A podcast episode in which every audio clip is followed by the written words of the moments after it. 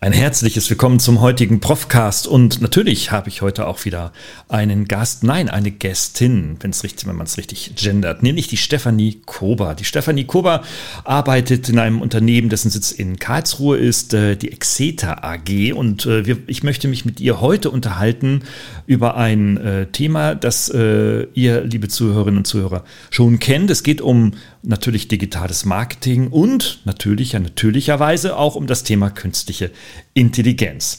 Und die Stefanie Kober habe ich kennengelernt äh, über mein Lieblingsnetzwerk LinkedIn und wir haben hier äh, uns äh, zweimal, zweimal, dreimal, ich weiß es gar nicht so ganz genau, ausgetauscht über das Thema digitale Marketing-Transformation und vor allem hat mich dann interessiert, äh, was denn so ein großes äh, Unternehmen mit fast 1000 Mitarbeitern im Bereich des Einsatzes von KI macht. Das ist sicherlich für viele Mittelständler, deren Kunden ähm, die Exeter äh, vor allem aus dem Mittelstand betreut, sicherlich sehr interessant. Also, herzlich willkommen, liebe Stefanie. Nach dem Jingle legen wir richtig los. Herzlich willkommen zum Profcast, der Podcast für Ihre digitale Fitness. Hier erhalten Sie Impulse, Denkanstöße, Tipps und Meinungen über die digitale Medienwelt. Begrüßen Sie mit mir Ihren Gastgeber, den Digitalprofessor Dr. Gerald Lemke.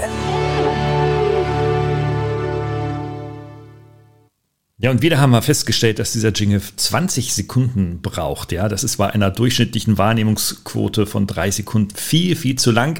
Also, liebe Zuhörerinnen, danke für die Feedbacks äh, aus den letzten zwei Wochen.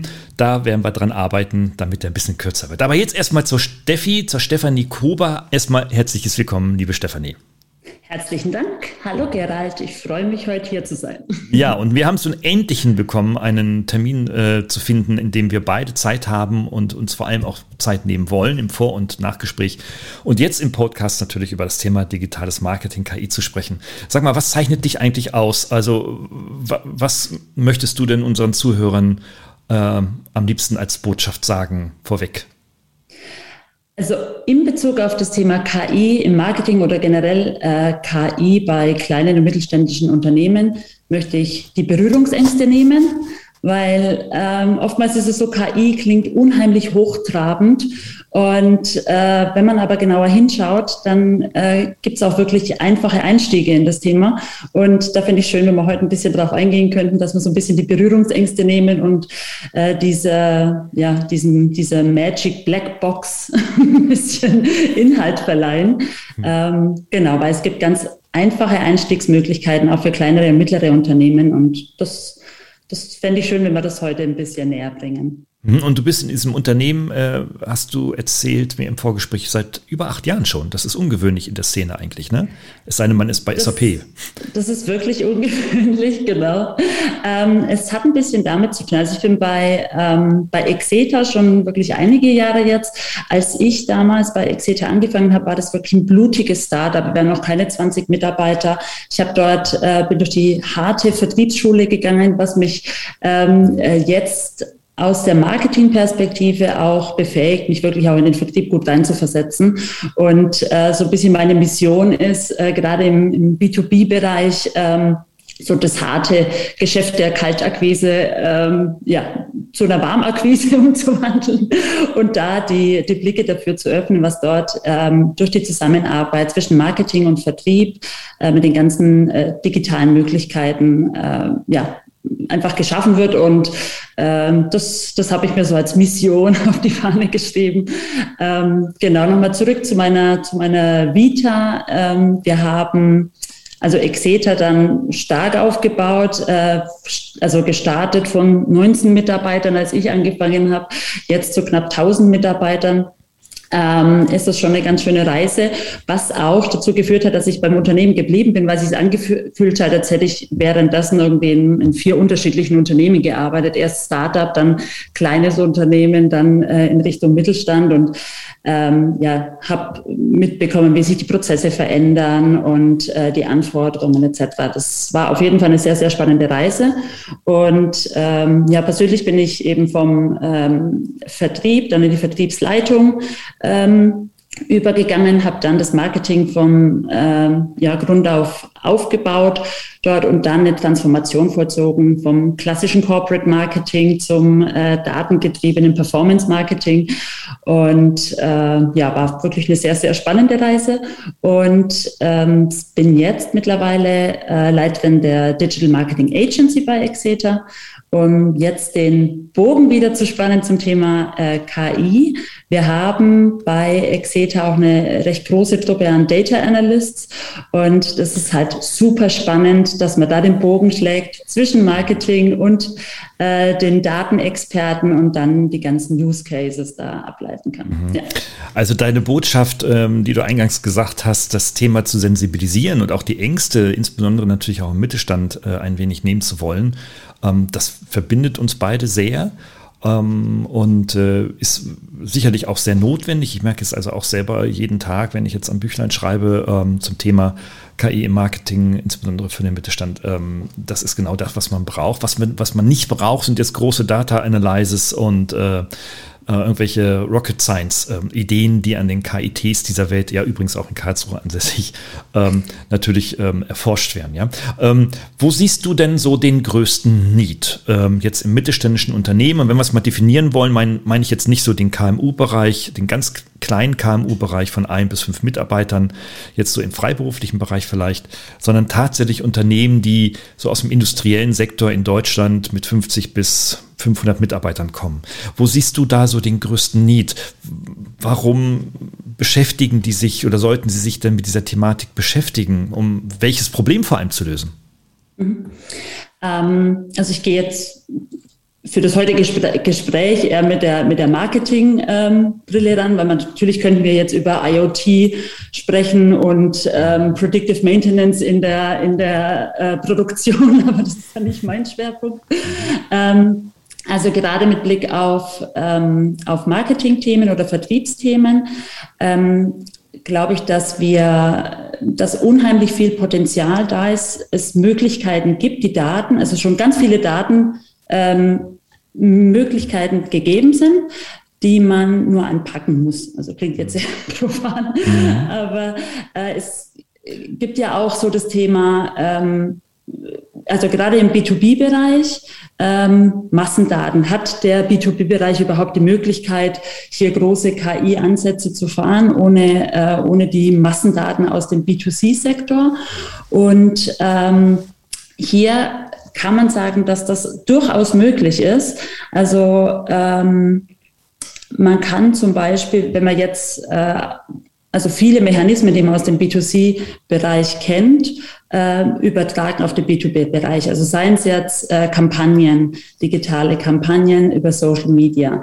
Da ähm, mhm. stellt man als Unternehmen die Kampagne ein und die ganze, wie, das, wie die ganze Kampagne ausgespielt wird, das ist dann im Endeffekt äh, die KI, die dann in dem Fall die Plattform, also Facebook, LinkedIn, ähm, als Beispiel anbieten. Also mhm. man ist schon sehr nah dran an äh, KI-Themen. Vielleicht ähm, interpretiert man die für sich noch nicht als KI-Thema.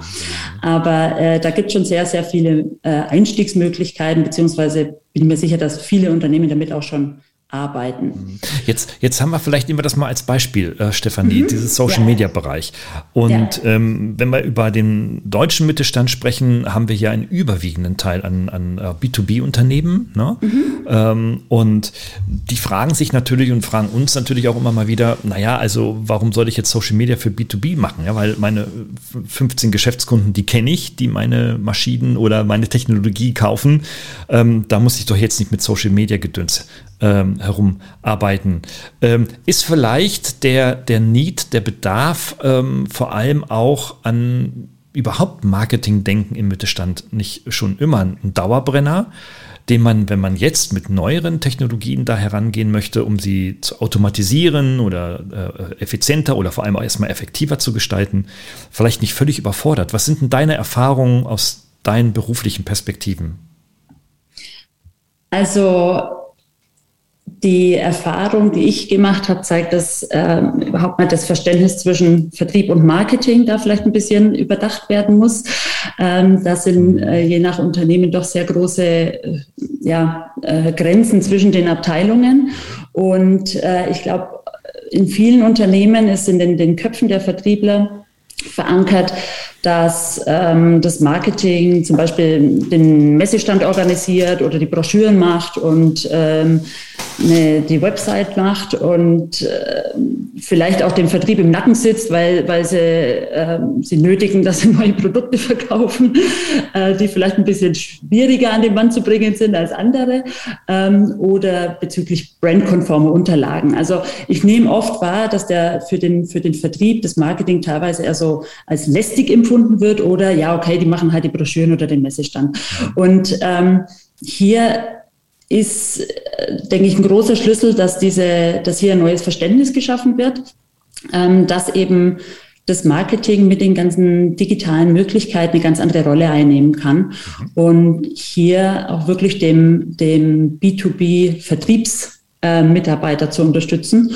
Und ähm, und gerade auch sehr, sehr viele Einblicke zu bekommen, also über die, über das Verhalten und das Interesse der, äh, der potenziellen, ähm, ja, der Zielgruppe oder der potenziellen Käufer.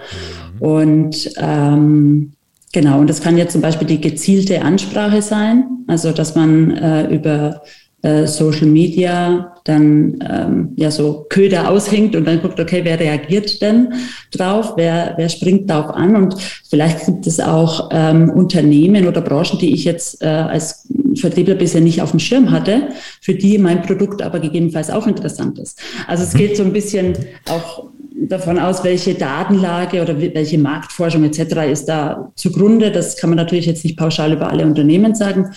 Ähm, aber da gibt es dann, also gerade für den B2B-Bereich, äh, leichte Mechanismen oder Tools, die man einsetzen kann. Also beispielsweise ich ähm, äh, mache eine Google-Ad, um einfach Traffic auf meine Seite zu bekommen oder auch Facebook-Ads oder, oder ähm, LinkedIn-Ads ähm, und installiere dann auf meiner Website ein IP-Tracking-Tool, mhm. dass wir über die IP-Adresse äh, die Unternehmen äh, ausspuckt, die sich eben äh, auf dieser Seite, das kann jetzt die Startseite sein, das kann aber auch eine, eine Landingpage oder eine Produktseite sein, dafür interessieren. Und das ist dann schon ein sehr wertvoller Input für einen B2B-Vertriebler, äh, wenn der sieht, welche Unternehmen da einfach drauf sind. Und in der Vergangenheit, also kenne ich es bei vielen Unternehmen, werden halt diese, diese Website Analytics einfach nur vom Marketing für ihre äh, Inhalte verwendet ähm, solange es jetzt einfach nur um Klicks geht, sage ich mal.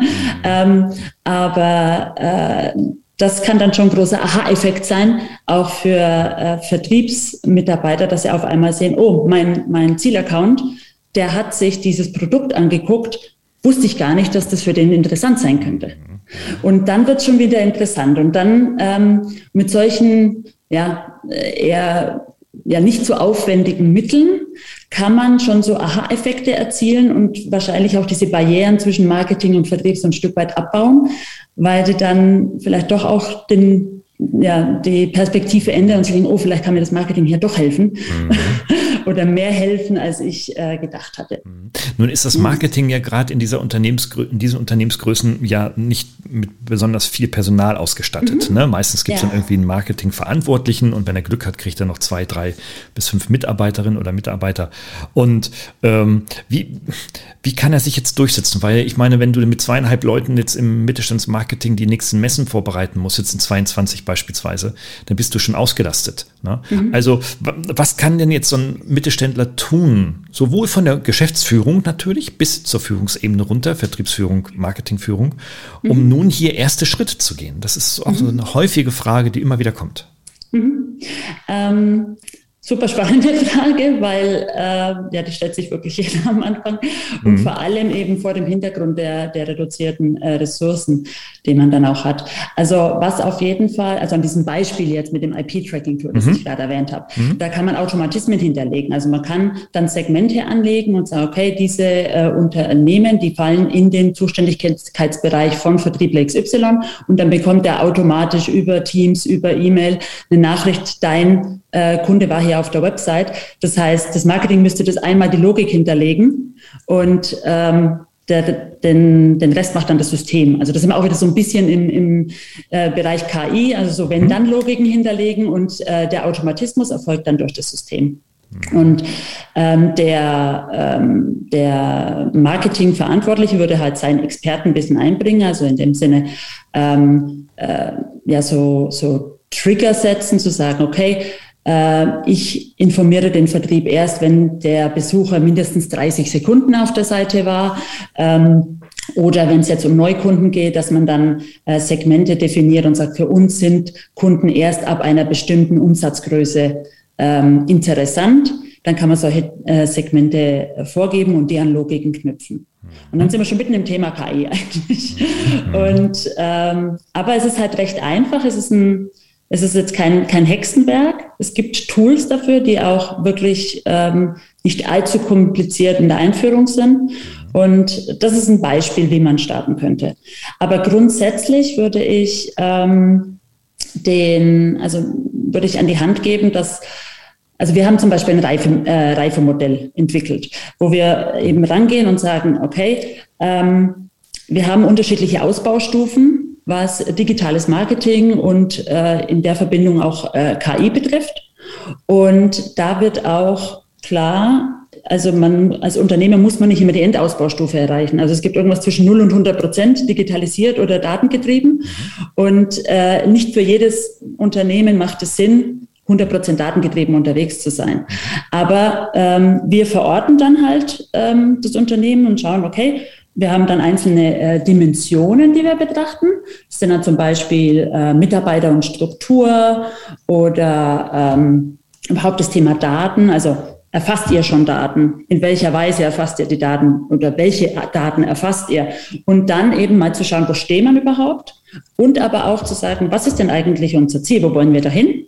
Und dann schrittweise runterzubrechen sagen, okay, gut, was sind denn auch für die Organisation, für die Tools, für die Mitarbeiter verdaubare Schritte?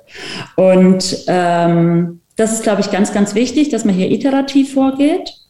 Und ähm, du hast auch gerade so die, die Geschäftsführung angesprochen. Ähm, ich glaube, jetzt für die Rolle der Geschäftsführung ist zum einen wichtig, dass ähm, vielleicht direkt am Anfang, bevor man diese datengetriebene Strategie einschlägt, äh, dass man erstmal Ängste nimmt, weil durch die mediale Präsenz wird halt mit äh, KI ganz schnell Automation und äh, Verlust von Arbeitsplätzen verbunden. Und dass da mal damit aufgeräumt wird und dass trotzdem, dass man auf datengetriebene Themen setzt, äh, es nicht das Ziel ist, Mitarbeiter abzubauen. Mhm. ähm, okay, liebe Steffi, da würde ja. ich gerne nach einem ganz, ganz kurzen Jingle äh, zum Thema kurze Pause zur Verdauung des bisher äh, Gesprochenen äh, gerne nochmal den Faden aufgreifen, nämlich wirklich die Frage mit dir erörtern, wie nimmt man denn jetzt so einer Geschäftsführung auch wirklich die Angst, ja, also so die, diese German Angst. Ähm, machen wir uns ein paar Gedanken ähm, und starten gleich nach dem Jingle weiter.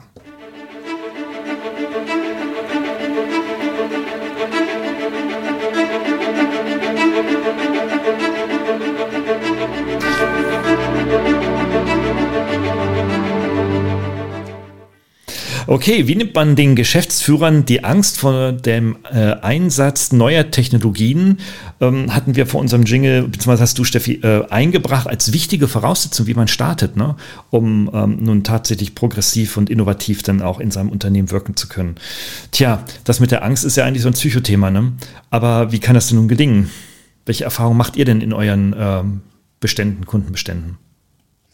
Also das Thema, ähm, also jetzt Angst bei, bei äh, der Belegschaft nehmen. Das ist halt so, das sind so diese ganzen ganz klaren Signale und Aussagen, die da getroffen werden müssen, dass es halt äh, wirklich eine Transformation ist hin von ähm, langweilige, sich wiederholende Aufgaben darf die Maschine machen und interessantere Aufgaben ähm, äh, machen die Menschen. Ja? Und äh, das sind wichtige ähm, wichtige Signale. Und was auch äh, ein wichtiges, ähm, ja, oder wichtig ist für eine Geschäftsführung, um, um sich dem Thema anzunähern, ähm, ist, äh, dass man experimentieren zulässt. Ähm, weil im Endeffekt sind ja alle erstmal, also es ist ja eine große Transformation für alle. Ähm, man ähm, ja, man verändert seine, seine Entscheidungen dann auf einmal datenbasiert. Ähm, äh, und ein Schlüssel für den Erfolg im Unternehmen ist sicherlich, dass man erstmal die, das Silo-Denken aufbricht. Äh, oftmals werden, äh, werden ja die ganzen äh, Themen innerhalb der einzelnen Abteilungen behandelt. Ähm, aber man muss hier ähm, gucken, dass wir, weil Daten fließen halt entlang der Geschäftsprozesse über unterschiedliche Abteilungen. Und ähm, das ist schon mal ein wichtiger Punkt, dass man das Ganze integriert sieht. Und die Geschäftsführung sollte halt auch mit einer Vorbildrolle vorangehen, um hier ähm, zu signalisieren, ähm, wir, wir nähern uns dem Thema an, wir arbeiten jetzt mal äh, hypothesenbasiert und probieren Dinge aus und sammeln die Erkenntnisse äh, und damit entwickeln wir uns weiter. Und es ist nicht die Erwartungshaltung an das Unternehmen, an die Abteilungen, an die Mitarbeiter, dass sie von heute auf morgen zu Datenanalysten werden. Ähm, mhm, mhm. Aber man kann sich dem Thema Schritt für Schritt annähern. Und das ist sicherlich auch ein Punkt ähm, mit diesem Thema, welche Kompetenz gibt es in dem Unternehmen in Richtung KI oder Daten, äh, Datenanalyse. Und ähm, wichtig ist an der Stelle, dass man ein grundsätzliches High-Level-Verständnis für KI-Möglichkeiten entwickelt. Also was wir zum Beispiel anbieten, ist so eine kostenlose Datensprechstunde, also zwischen unseren ähm, äh, Datenanalysten und den jeweiligen fachlichen Domain-Spezialisten und dem Kunden. Also es kann jetzt der Geschäftsführer sein, das kann ein Leiter Marketing sein, Leiter Vertrieb, ähm, was auch immer, wo äh, wir uns anhören, okay, wie ist das tägliche Business, äh, was ist das Geschäftsmodell mhm. ähm, und dann eben ja, die, die, die Synapsen springen, weil wir dann halt äh, mit den Datenanalysten auf der einen Seite eben die Kollegen haben, die, äh, die wirklich einfach die Möglichkeiten kennen. Die wissen, ja. was ist alles möglich. Ja. Und da entstehen unheimliche Ideen. Ja, ja. okay, das ist super. Ähm, führt mich gleich, wirft bei mir gleich wieder mehrere Fragen auf. Ja, fangen wir vielleicht erstmal nur mit der ersten äh, Frage an, weil viele fragen dann, okay, also viele aus der Geschäftsführung, viele Führungskräfte fragen, ja, aber das ist ja ganz schön und gut. Dann setzen wir uns irgendwie zusammen und machen irgendwie methodisch vielleicht sogar einen Design-Thinking-Prozess und ähnliches. Das ist dann immer alles ganz nett. Aber was, was doch die, die Verantwortlichen, Budgetverantwortlichen interessiert, was bringt das denn jetzt betriebswirtschaftlich eigentlich? Also lassen sich denn in der Tat aus deiner Erfahrung ähm, tatsächlich sehr schnell oder wie lange auch immer es dauert, betriebswirtschaftlich positive Effekte im Sinne von mehr Kunden, mehr Umsatz und sowas gewinnen. Weil, ja. weil, wir, weil wir reden über, über Technologien, alles super, alles schön, das kann jeder überall nachlesen. Aber was bringt es denn letztendlich? Ähm, tatsächlich, das ist, das ist irgendwie das Faszinierende. Ähm, man kann, also gerade in der, in der allerersten Anfangszeit, mhm. kann man wirklich tolle Quick Wins äh, gewinnen und zwar an Erkenntnissen in erster Linie. Ähm, aber, die, Beispiel, aber, aber die zahlen nicht aufs Konto ein, ne? also aufs äh, Geschäftskonto. Also ich bringe mal ein Beispiel. Mhm. Ähm, wir hatten äh, einen Fall, wo wir ähm, äh, Kunden, also einfach Kundenstammdaten analysiert haben und das war eine ganz einfache Erkenntnis. Ähm, die, der Kundenstamm ist sehr, sehr alt, also es war B2C-Bereich. Mhm. Ähm, und wenn wir jetzt mal in äh, 10, 15 Jahre vorandenken, wird das Unternehmen keine Kunden mehr haben. Und ähm, das ist dann einfach eine, eine schnelle Erkenntnis, wo man sagt, okay, wir müssen das Targeting mehr in Richtung äh, jüngere äh, Kundschaft legen, sonst haben wir einfach in zehn Jahren ein Problem. Also das war jetzt mal so eine, eine ganz schnelle Erkenntnis. Aber was zum Beispiel auch äh, im, im B2B-Bereich, so im ähm, ähm, stattgefunden hat, war eine Marktanalyse zu machen über ähm, Stahlpreise, also äh, predictive äh, Analysen von, wie werden sich die Stahlpreise entwickeln und was sind in der Regel die Auslöser dafür. Und dann konnte man quasi als Unternehmen dann schon ähm, sich darauf einstellen und äh, die Einkaufspreise reduzieren, was dann wiederum natürlich sich direkt auf, die, äh, auf den, den Profit und die Marge auswirkt. Okay, also in der Tat, wenn man sich mit der Thematik beschäftigt, sieht man, äh, lassen sich ganz, ganz viele, also auch für B2B-Unternehmen, sehr viele Beispiele, Beispiele identifizieren, mit denen man tatsächlich betriebswirtschaftlich schnell Effekte erzielen kann. Meistens ist es so, wenn man die Datengrundlage ganz null ist, also wenig Datengrundlage da ist über seine Kunden, ähm, dann ist das, was man dann sehr schnell erheben kann, meistens irgendwie so wirklich exponentiell. Ne?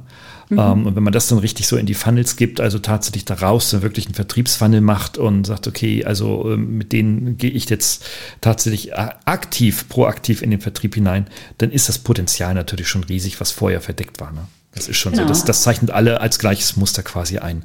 Ich, ha, ich habe da vielleicht noch mal einen ganz konkreten Fall, weil darauf wurde ich äh, vor gar nicht so allzu langer Zeit angesprochen, nämlich ähm, nämlich äh, die Frage, ich habe jetzt bei LinkedIn als Business-Netzwerk im B2B ähm, jetzt 500 Kontakte, so, und ähm, jetzt redest du davon künstlicher Intelligenz. Wie finde ich denn jetzt nun bei LinkedIn heraus, welche 500 Kontakte für mich interessant sein können im Hinblick meiner Produkte, meiner Dienstleistung?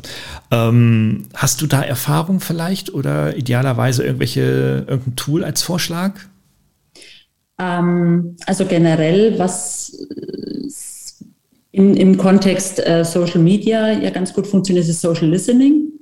Äh, und da gibt es mhm. ja auch mhm. Tools, die da, ähm, also die man da Tool unterstützend ein, einsetzen kann, ähm, wo man halt bestimmte ähm, Keywords eingibt und dann eben guckt, wer spricht über das Thema. Ne? Da ist so ein Tool, Beispiel, halt ein Tool, wenn ich das ergänzen darf, ist beispielsweise HubSpot, das sowas macht. Ne? Ist relativ, relativ groß und auch relativ teuer, aber die machen das ganz gut. Also es, ähm, ich kenne zum Beispiel Meltwater in dem Kontext als, ähm, als Social Listening Tool, aber da gibt es eine ganze Menge an Tools. Ähm, und genau, und dann kann man halt eben auf Basis von äh, Keywords eben schauen, wer befasst sich mit dem Thema oder wer ähm, kommentiert da was. Und dann weiß man schon, okay, gut, das wäre mal ein Ansatzpunkt, ähm, sich dort äh, in Verbindung zu setzen. Ich meine, abgesehen, das weicht jetzt von unserem Thema KI ab. Mhm. Ähm, das ganze Thema Social Selling hat ja auch einen gewissen Hype und äh, funktioniert aber auch sehr gut. Also das, also Corporate Influencer Programme und äh, Social Selling Mechanismen, Social Recruiting, das ist ja gerade auch so ein Hype-Thema. Ja. Genau, mein Co-Autor Christopher hat mir heute Morgen in der, Telco schon ein, eine, äh, eine Seite genannt, in denen äh, spezifisch LinkedIn-Tools äh, aus dem KI-Bereich äh, mhm. aufgelistet sind. Ich setze das in die Show Notes nachher. Da kann also der Zuhörerin, die Zuhörer das dann auch entsprechend nachschauen, äh, was es da schon alles gibt. Da gibt es nämlich wirklich tatsächlich sehr, sehr viel. Ne? Ich glaube, äh, 60, 70 Tools wurden da alleine schon aufgelistet. Vom mhm. Social Listening bis hin dann zum, zur ähm, Akquiseansprache. Ja, super. Also, ähm, das ist ja schon interessant. Du hast das IP-Tracking-Thema ja auch schon angesprochen. Mhm. Ähm, äh, das ist in Deutschland ja auch tatsächlich legal. Exakt. Man glaubt das ja. gar nicht, ne? ähm, und äh, wo wir auch gerade so über LinkedIn gerade sprechen, gibt es das natürlich auch dort, dieses sogenannte IP-Crawling, in dem man dann also auch Unternehmen identifizieren kann, die sich für ein Thema äh, interessieren. Und ähm, das ist natürlich so der Hammer. Da hast du so ein paar Tools auch mal im Vorgespräch genannt, so alle Albatros und äh, Lead-Info und so weiter. Kannst du vielleicht, vielleicht einfach nochmal so sagen, ihr habt da offensichtlich sehr viel Erfahrung, viel an, mehr als andere. Ähm, wie so ein Mittelständler jetzt da starten kann. Also er muss mhm. sich auf ja, vielleicht von, muss er sich jetzt eine Software kaufen oder muss er erst einen tagelangen Workshop-Prozess durchlaufen. Wie geht's los? Ähm, also es geht relativ schnell, wenn man das schnell einsetzen will. Das ist wirklich jetzt kein großes äh, IT-Integrationsprojekt oder so, sondern es gibt dort einfach ein, äh, eine Handvoll Anbieter, die haben unterschiedliche, ähm, ja, ähm, unterschiedliche Features beziehungsweise äh, unterscheiden sich halt voneinander. Also du hattest es schon genannt, Lead Info, Sales Viewer, Albacross, ähm, Lead Forensics. Das sind so Beispiele dafür. Ähm, und die Preise unterscheiden sich, ähm, weil sich das Feature-Set halt auch unterscheidet. Ähm, also Albatros zum Beispiel bietet noch eine Integration für Google Analytics an. Das heißt, ich kann dann einen Dropdown öffnen und sagen, okay, welche Firma hat jetzt genau auf was geklickt, ja, wenn ich mhm. dann ähm, über den Tag Manager das äh, eingestellt habe. Mhm. Ähm, wie führe ich sowas ein? Also ich muss mir erstmal überlegen, was, also ich schaue mir am besten mal die unterschiedlichen Tools an und gucke, welche Features äh, decken sie ab und was brauche ich denn wirklich für meinen Anwendungsfall. Ähm, also reicht es mir, dass ich ein paar Unternehmen erkenne und in den Vertrieb rüberschiebe und dann war's das? Oder will ich zum Beispiel äh, Account-Based Marketing machen und dann über ein Publisher-Netzwerk ähm, die für mich relevanten Target-Accounts ähm, dort äh, über Display-Ads bewerben und das geht dann zum Beispiel mit Albacross. Also es gibt wirklich ein, ein breites Spektrum an, an Features, aber zur Einführung ist es relativ einfach. Man muss, ähm, also man bekommt ein Snippet, das fügt man quasi in sein, also Beispiel Google Tag Manager ein und dann wird es auf der äh, Website integriert. Dann ist es eine cloudbasierte Anwendung. Man kriegt sein Login und sieht ab dem Tag, welche, welche Unternehmen laufen bei mir auf der Website rein. Mhm. Und dann kann ich natürlich noch ähm, segmentieren und Trigger anlegen und sagen, okay, die, ein Report geht hier an den Vertriebler, ein anderer Report geht an den Vertriebler. Aber äh, im Prinzip kann man innerhalb, wenn man jetzt noch die Abstimmung mit Datenschutz äh, oder Legal-Abteilung mit einbezieht, dann vielleicht nach drei Wochen kann man das Ding live schalten. Und wenn man das außen vor lassen würde, dann nach einer Woche, oder? Und diese Tool-Anbieter, was vielleicht ganz wichtig noch ist, ähm, haben natürlich im Hintergrund große Datenbanken, wo sie quasi äh, diese IP-Adressen führen und dann äh, auf die Unternehmen mappen. Und ähm, da lohnt es sich, dass man so eine Testphase macht. Das bieten die Anbieter in der Regel auch kostenfrei an, dass man mal eine Woche lang das testen, also testet und guckt, welcher meiner für mich interessanten Kunden wird denn erkannt vom einen oder anderen Anbieter. Und das ist dann auch nochmal eine Entscheidungshilfe äh, äh, für die Toolentscheidung. Ähm, genau, weil da die, die Anbieter natürlich unterschiedliche Datenbanken im Hintergrund haben und unterschiedlich gut zum jeweiligen Unternehmen dann passen. Mhm. Genau. Okay, also das hört sich tatsächlich so an, als ob man da jemanden braucht, der ähm, sehr, sehr smart unterwegs ist, ja, also open-minded, äh, mit einem offenen, äh, ähm, offenen äh, Mind äh, und tatsächlich sich mit neuen Technologien beschäftigen möchte. Wie findet denn jetzt so ein, so ein Unternehmer, so eine Geschäftsführung oder vielleicht so ein Personaler aus einem mittelständischen Unternehmen solche Leute? Die so drauf sind. Also ähm, ich meine, ich beschäftige mich den ganzen Tag mit den Studis, die so drauf sind, aber ähm, äh, ich weiß, dass die rar äh, gesät sind, aber wie findet man denn solche Leute? Kann man die vielleicht sogar intern entwickeln? Was sind da so eure Erfahrungen? Ja, also das Mindset, ähm, also meines Erachtens nach hat das, ist das Mindset das Wichtigste. Also, weil wenn jetzt ein Mitarbeiter bisher halt im klassischen Corporate Marketing war, heißt es nicht, dass ich nicht dahin entwickeln kann. Und das ist dann wirklich die Einstellung. Bin ich offen für Neues? Ähm, lasse ich mich auf Veränderung ein oder ähm, ist Veränderung schlecht und so also bleiben, wie es ist.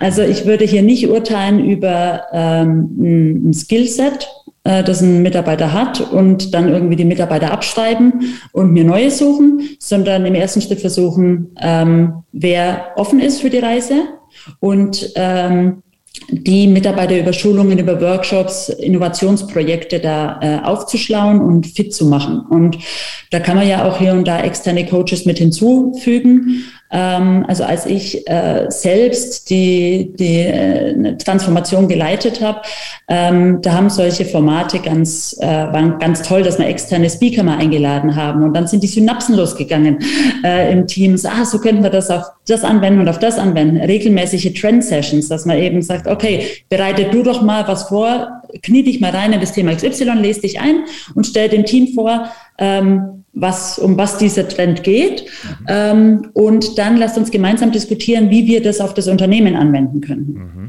Und da entsteht so viel Aufbruchstimmung bei den Leuten. Also das ist jetzt unsere Erfahrung. Ähm, und man soll da die eigene Mannschaft erstmal nicht unterschätzen und nicht denken, von außen kommen die Heilsbringer, sondern wirklich erstmal den, den, der eigenen Mannschaft die Chance geben, sich da zu entwickeln. Mhm. Und ähm, ja, und, und die Reise eben ja nicht nur mitzugehen, sondern auch mitzugestalten. Mhm. Weil da, äh, wenn man den Mitarbeitern mal den, den, die Möglichkeiten gibt, dann wird man hier an einigen Stellen bestimmt überrascht werden, wie viele das dann auch äh, ja, annehmen und hier wirklich in eine ganz aktive Rolle springen. Mhm. Ja. Abschließend stelle ich in der Regel die Frage, welche drei Tipps hast du? Aber jetzt hast du so ein schönes Abschlussplädoyer formuliert. Und wer das noch nicht verstanden hat, mag jetzt einfach die letzten zwei Minuten zurückspulen und sich das nochmal anhören. Und dann hast du die Tipps. Vielen, vielen Dank, liebe Stefanie, ähm, für deine Zeit, für deine wirkliche, ja, für deine Bereitschaft, auch ähm, äh, Insights auch rüberzuschieben, jetzt auch an die Zuhörerschaft hier. Und ich glaube, wir werden in Bälde das den, den Faden wieder aufgreifen und dann mal gucken, wo wir denn den nächsten Finger in die nächste Wunde vor allem legen werden. Also herzlichen Dank nochmal. Sehr, sehr gerne. Hat mich auch sehr gefreut.